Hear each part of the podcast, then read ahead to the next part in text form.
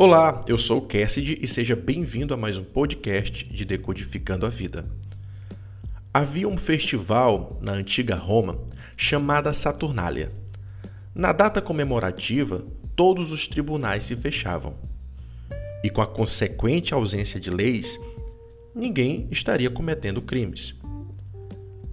As pessoas se apressavam nessa data em fazer coisas terríveis pois sabiam que não iriam ser punidas.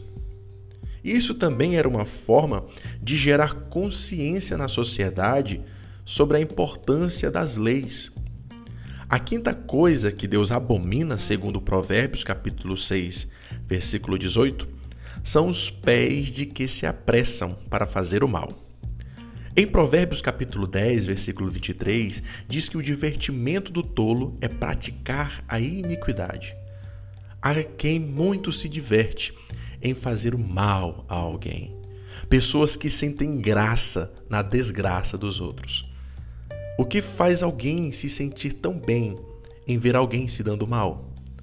Se voltarmos para o nosso tempo da escola, você pode se lembrar de certas crianças que viviam indo para a secretaria de castigo. De alguma forma, tais moleques se sentiam orgulhosos em falar quantas vezes foram parar lá. Por isso, viviam aprontando com todo mundo, brigavam, puxavam cabelo, xingavam. Sabemos que tudo aquilo era feito para chamar atenção. Pessoas têm esse profundo desejo de serem notadas e amadas. E fazer o mal foi o modo encontrado por estas crianças de serem percebidas, de serem vistas pelos outros. Na fase da adolescência, que é o período das revoltas, é o ponto de inflexão para muita gente.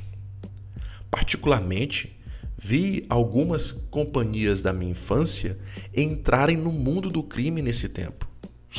Alguns, infelizmente, já não estão entre os vivos. A diversão deles era fazer o mal.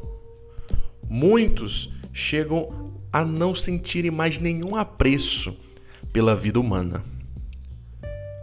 As más companhias também produzem pessoas que se divertem com o mal dos outros.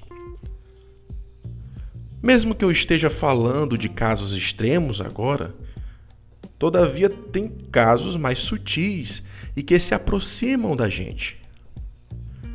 Quando alguém se diverte em falar mal, do, mal dos outros você já escutou alguém dizer: achei foi pouco? Ou até mesmo: achei foi bom?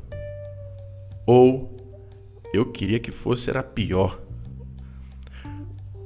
E você já sentiu aquele leve prazer em ver alguém que você não gosta tanto se dando mal?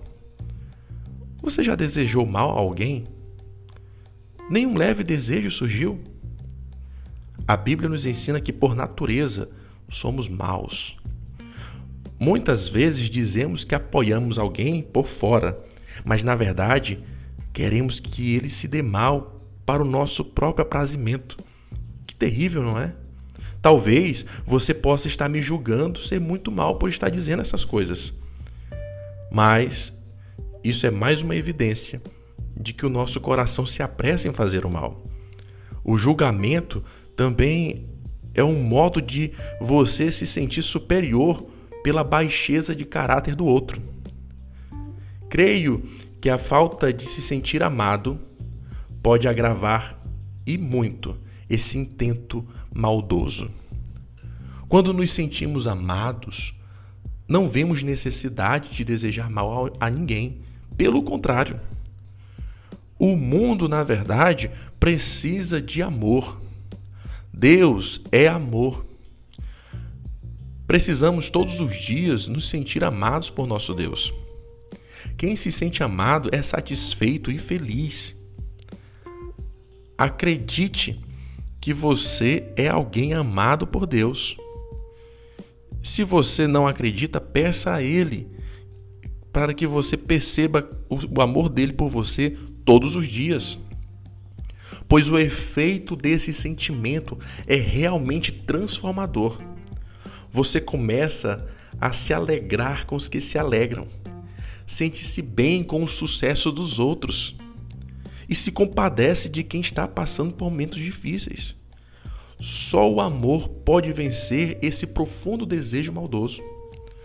Reflita sobre o amor de Deus sobre sua vida nesses dias e desfrute da melhor sensação da vida, que é o fato de ser notado e amado por alguém. Esse foi o nosso Decodificando de hoje. Agradeço sua atenção e até a próxima, se Deus quiser. Fica com ele.